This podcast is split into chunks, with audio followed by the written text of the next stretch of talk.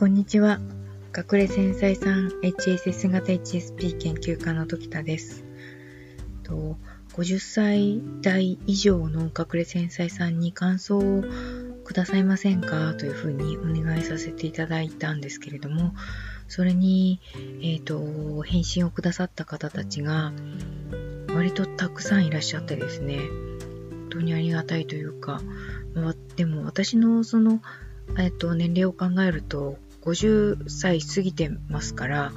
まあ、同世代の方たちがこうピンときて反応してくださるんだろうなというふうに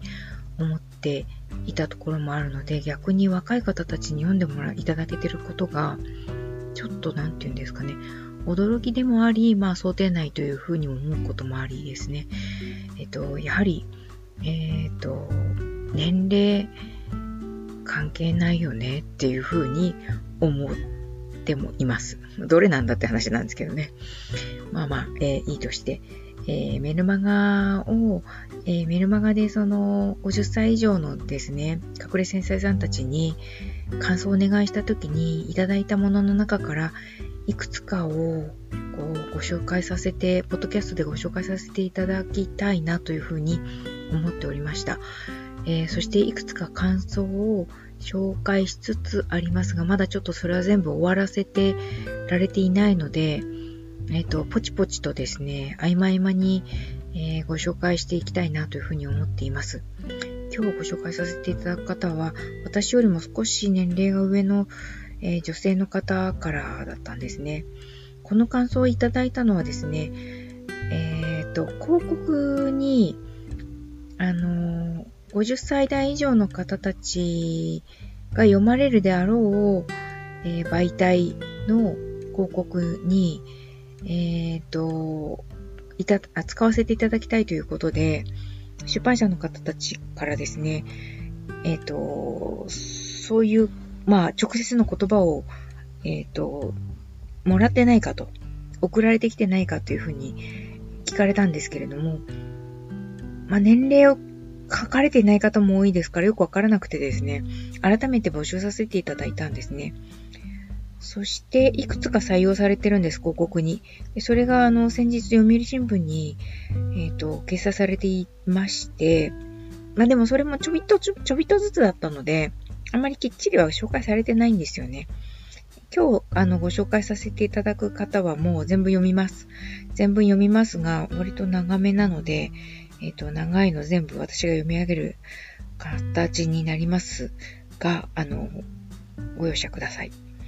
まメルマガの配信ありがとうございますというスタートの言葉から始まっています。まずですね、題名がすごいですと書いてふうに書いてくださってるところから、あの本文が始まっておりますね。で読んでみますね。この本を見た瞬間、自分へのメッセージがなぜこの本の題名になっているんだろうというふうに思いました。隠れ繊細さんとは共感力が高く、かつ繊細すぎる気質を外交性や好奇心といった別の視点でカバーしている人だそうです。確かに自分はこれです。外交性とそれに相対する内向的で傷つきやすさの中でもがいています。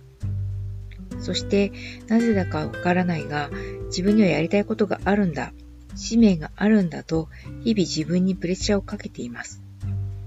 なのにそのやりたいことはすぐピントがぼやけてしまって続きません。こんなことではいけないんじゃないか。でもどうしたらよいかわからない。この題名には、そんな辛い思いをしている人へのメッセージが込められていると感じます。そして、著者の時田久子さんは HSP、HSS 型の当事者なんだろうなという、わかります。本の項目の一つに自分の今の立ち位置を診断してくれるページがあります。私はピン、すぐにはピンときませんでした。ですが、心が静かになって自分を見つめるのが怖いことではないと思えるようになってきました。私は時田さんより年齢が少し上です。一般的な常識から言えば、そろそろ老後がどうこうと考える年齢だと思います。なんですが、HSP の HSS 型のせいなのか、まだまだやりたいことを追求していきたいのです。周りの人との話も合わなくなってきました。なぜなら、私の燃える炎を植木に水をやるがごとく火消しにかかってくるからです。もういいじゃない。とか、若い人に任せましょうよと言われます。私は普通の人と違う。寂しい気持ちや悲しい気持ちにもなります。でもこの気質は生涯続くと思われるので、この本に出会えたことは今年の嬉しかったことリスト上位間違いなしです。そして書いてくださった著者の時田さんには本当に感謝申し上げたいと思います。と書いてくださっております。まあ、あの、この方も、あの、他の HSS 型の方と同じようにですね、HSP の本だけでは納得がいかなかった HSS 型というところまで自力でたどり着いていましたが、だからどうなんだという壁を感じていたところだったと書いてくださっています。ありがとうございます。感想を書いてくださって本当にあの、この文章の中でどれほどもがいて生きてこられたのかということを、まあもちろん私もそうなので、あの、想像がつきますし、特にですね、このメッセージの中で、周りの人たちがもう老後に入ってきているということが、年齢が上がってくると本当に如実に考えられますよね。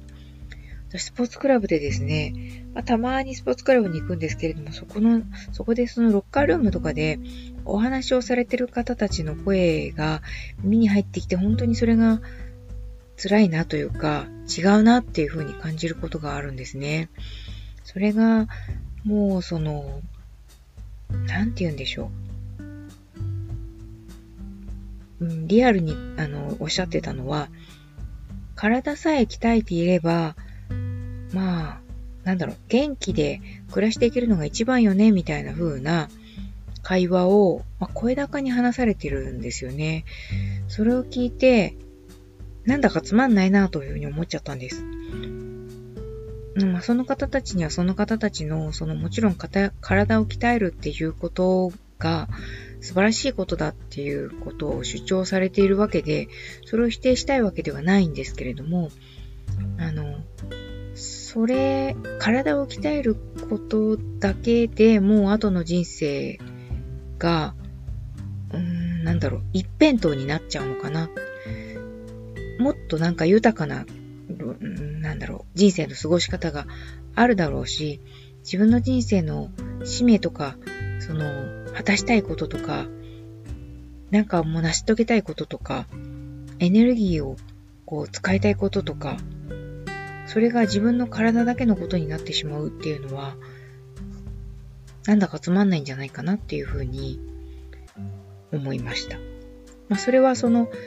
自分自身が、私自身がもっとこう、なんでしょうね。インパクトを、世の中にインパクトを、えっ、ー、と、与えたいというか、世の中に対して何かもっとやれることがあるだろうし、それを自分の頭の中で考え出した、ひらめいた、気がついたことを現実に落としていくことができたら、こう、次のステップにまた行けるっていう、その楽しさややりがいを感じられるような生き方ができてるからなんだろうというふうに思うんですね。そして、そういうふうにすることで、自分だけではなく、世の中と一緒に生きていくっていうことの雄大さというか、まあ、個人的には楽しさなわけですけれども、意義がある生き方っていうふうに、やっぱりその視点を、うん、捨てられないというかですね、そうでなかったら生きてる意味ないんじゃないかなみたいな風に感じ続けてきましたし、年をとってもそれは変わらないというか、むしろできることがどんどん増えていっているというふうに感じられるようになってきている経験を積んで体験を重ねてきたからこそ